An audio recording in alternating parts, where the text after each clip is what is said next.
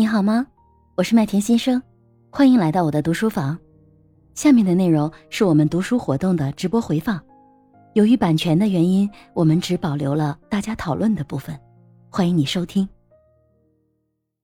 下面就邀请刘良伟，他是一位中医啊。我相信，其实对于情绪，对于我们健康的影响，他一定会也有很多的在中医这个层面。然后刚才我特意邀请他过来，给我们去做一些分享。刘良伟啊，谢谢麦田先生啊。简单介绍一下啊，我是一名中医。呃，关于中医，关于疾病的原因呢，有三啊，有三大原因。呃，一个是外因，一个是内因，一个叫不内不外因。外因就是风寒暑湿燥火。俗称六淫，就是外界环境变化程度超过了人体自我调节的能力，就是过度淫就是过度的意思。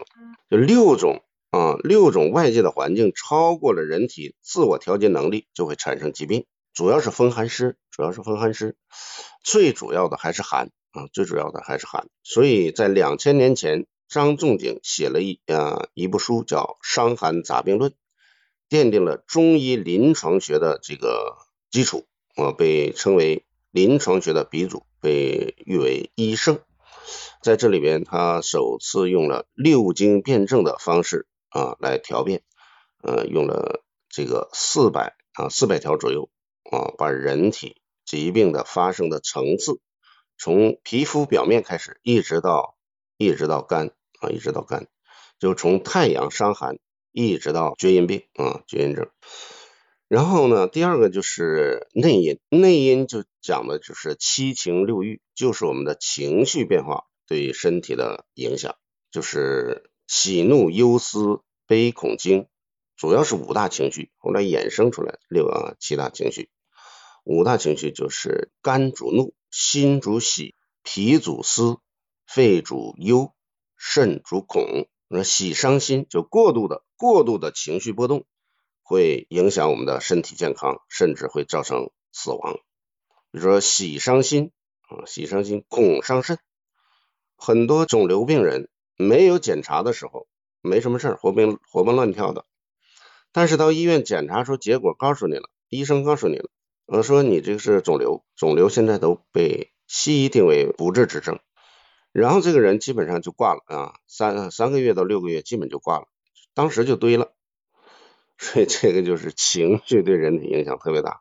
还有喜伤心，嗯，过度的情绪激动导致这个心肌梗死啊。我们大家都听过岳飞传，牛皋后来抓了金抓住了金兀术，骑在金兀术身上哈哈大笑，然后死了，心梗。金兀术被气的肝阳上亢啊，导致脑溢血啊，也死了。他俩都死于心脑血管疾病。说现在咱们国家现在每年死亡一千多万人。有一半的人是死于心脑血管疾病，其中心脏病死亡是一年是两百万，那肿瘤一年死亡三百多万，所有的肿瘤患者都有心脏病，嗯，都有心脏病，就心脏都不好，嗯，实际上这官方的数据还是保守，实际上得心脏病的人远远大于这个数字。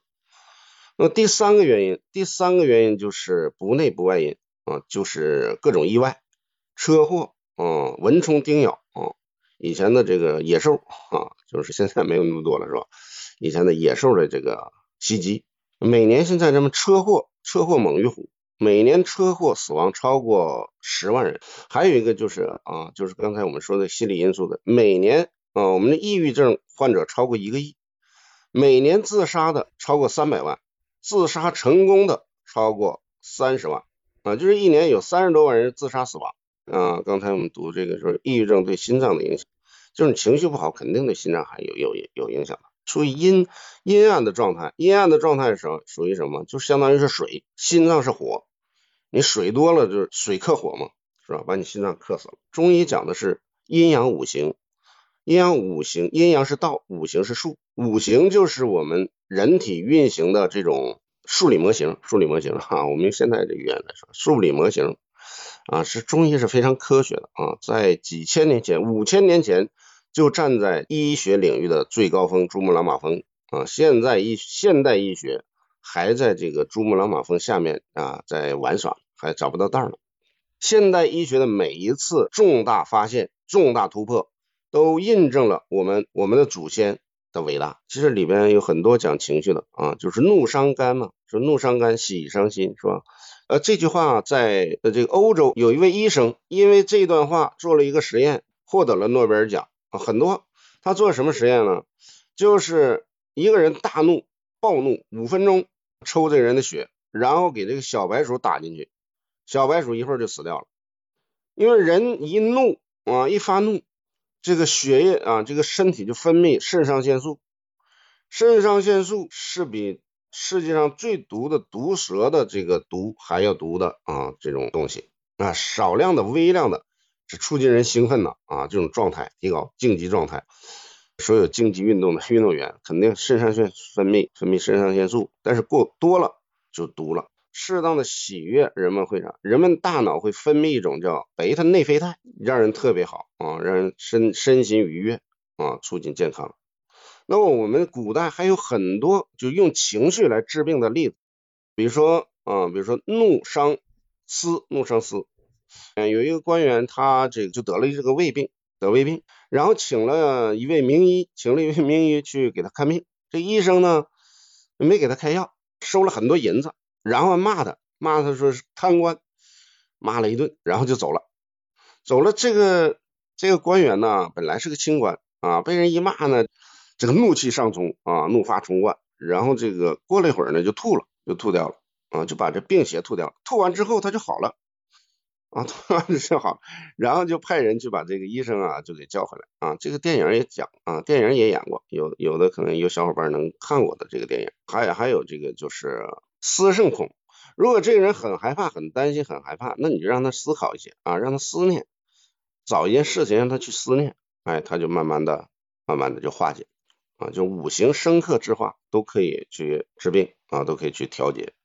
就所有的治病的原理就一个字，叫通，叫不通则痛，痛则不通。不论是生理上的还是心理上的，都是通。我刚才我们这水淼姐姐啊，写了一本书，治疗了自己的抑郁，实际上时间是太长了，也经历了很多的痛苦啊。实际上你找到通道，我找到通道就可以了，把这个通道一通开，把这道一打开。这个病就去掉了啊！中医有有有非常好的办法治疗产后抑郁的方子很简单，方子很简单啊。还有其他的抑郁症，像小儿的多动症，这都属于其实都属于情志啊，都属于情志变化，都是能治的啊，都是能治的。因为时间关系啊，就不跟大家这个说太多了啊。希望你们我们以后有缘啊接触啊，我们感受中医的这个中医之美，感受祖先的这个伟大啊！谢谢大家。好，谢谢啊，谢谢刘良伟老师、刘良伟医生刚才给我们讲的啊，嗯，刚才真的非常深入的，就是或者是说非常整体的，让我们去对中医有了一个非常清晰的了解。外因，我们生病的外因和我们生病的内因，还有不内不外的因素啊，导致我们各种各样的生病。但其中呢，就是关于内因的七情六欲、喜怒忧思悲恐惊啊，那其实它也是跟我们今天情商的这个是。